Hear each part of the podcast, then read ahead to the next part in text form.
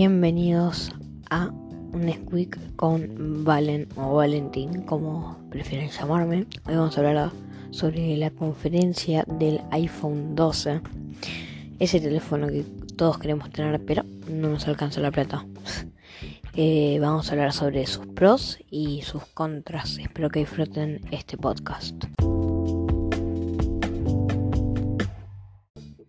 Bueno, el iPhone 12, que será el modelo más pequeño, se, se rumora que tendrá pantalla OLED que Apple revelará como la Super Retina Display. No sé cómo lo harán, pero lo esperaré.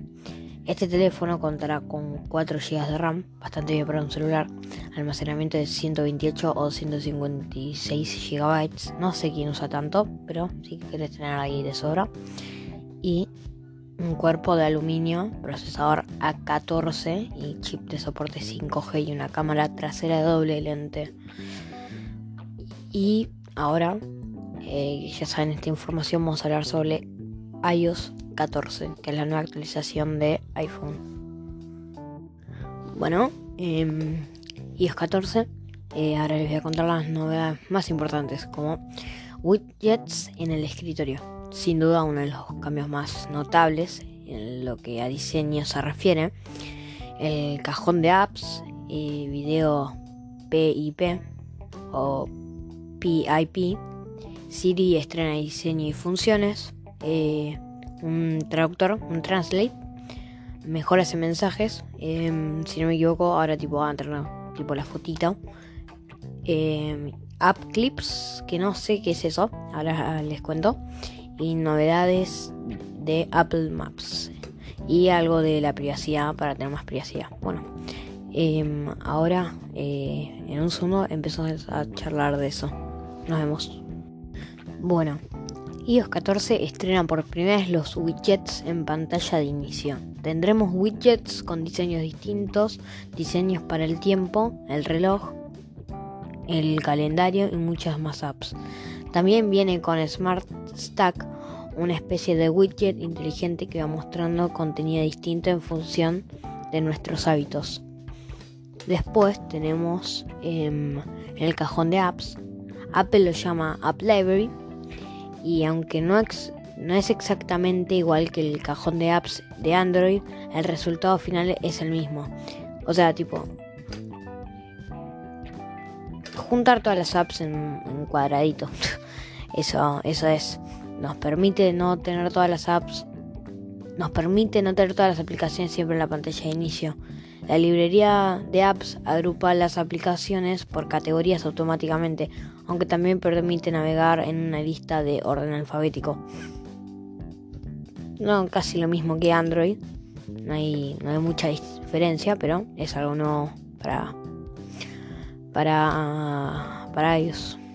Esta después tenemos em, video PIP o video PIP esta función, por lo que veo, esta función ya existía en iOS, pero solamente se podía disfrutar en los iPad. Ahora los iPhone también podrán aprovecharse de esta opción que permite ver videos en una ventana flotante mientras está usando Trap. Esto es como un overlay, o sea que mientras estás jugando puedes estar viendo un video. Bastante bien, no sabía que no la tenía, la verdad. Después tenemos Siri, Siri que estrena video y funciones. Con iOS 14 el asistente de Apple estrena un nuevo diseño. Ahora en lugar de ocupar toda la pantalla aparece en un modo tarjeta flotante menos invasivo. Además se mejora la interacción con otras aplicaciones. O sea, esto sería como que Siri no está, no, no te ocupa toda la pantalla cuando decís eh, Siri o mantenés el, el botón apretado. Directamente aparece más chico, digamos, y menos invasivo para que, para que no te interrumpa lo que estés viendo. Después tenemos el Translate. Translate es una nueva aplicación que llega para iOS 14 y que lleva la traducción a un nuevo nivel. Además de poder pedir la serie que nos traduzca algo concreto, ahora es posible tener un traductor simultáneo muy al estilo de Google Translate. Como que la mayoría de estas cosas, tipo, yo las tenía Android o, o sí, Android. Entonces, como que no sé, eso. Y bueno, después está mejoras en mensajes. La aplicación de mensajes de los iPhone añade nuevas funciones como la posibilidad de anclar conversaciones arriba del todo, que además aparecerán como iconos en la parte superior, y a las menciones directas a otros usuarios.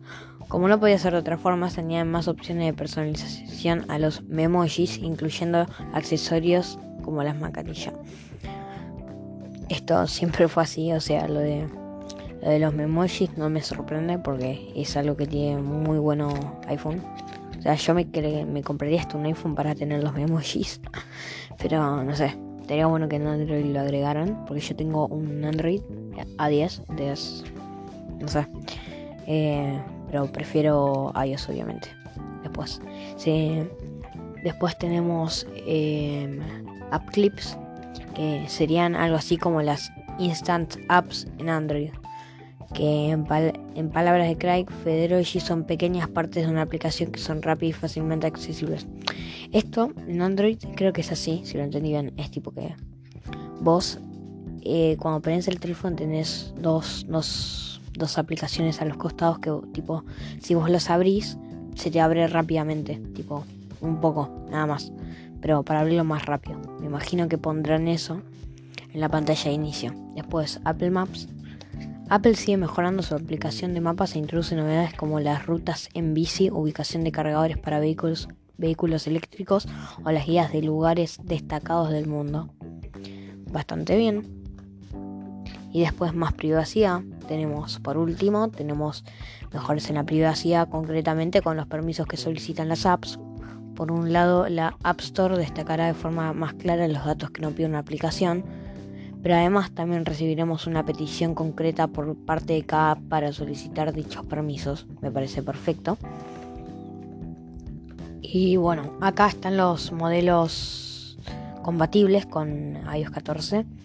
iPhone, o sea, empieza desde el SCS y el S6S Plus después iPhone SE, después iPhone 7, iPhone 7 Plus, iPhone 8, iPhone 8 Plus, iPhone X, iPhone XS, iPhone XS Max, iPhone XR, iPhone 11, iPhone 11 Pro y iPhone 11 Pro Max y iPhone SE 2020.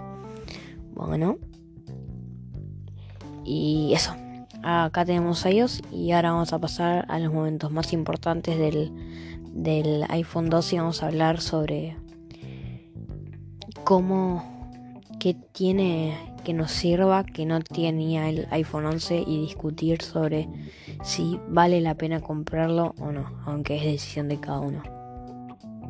Bueno, por acá investigando me di cuenta que el iPhone 12 retrasó su su, su venta em, a un mes sin un mes. Em, o sea que ya se podría empezar a comprar en noviembre, por ahí. O casi diciembre, por ahí. Eh, así que todavía falta. Y creo que todavía... Y tendremos que esperar hasta que nos digan eh, las demás funciones.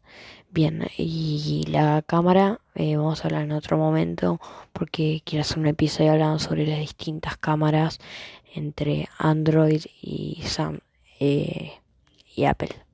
Espero que hayan disfrutado este episodio del podcast y nos vemos en el próximo.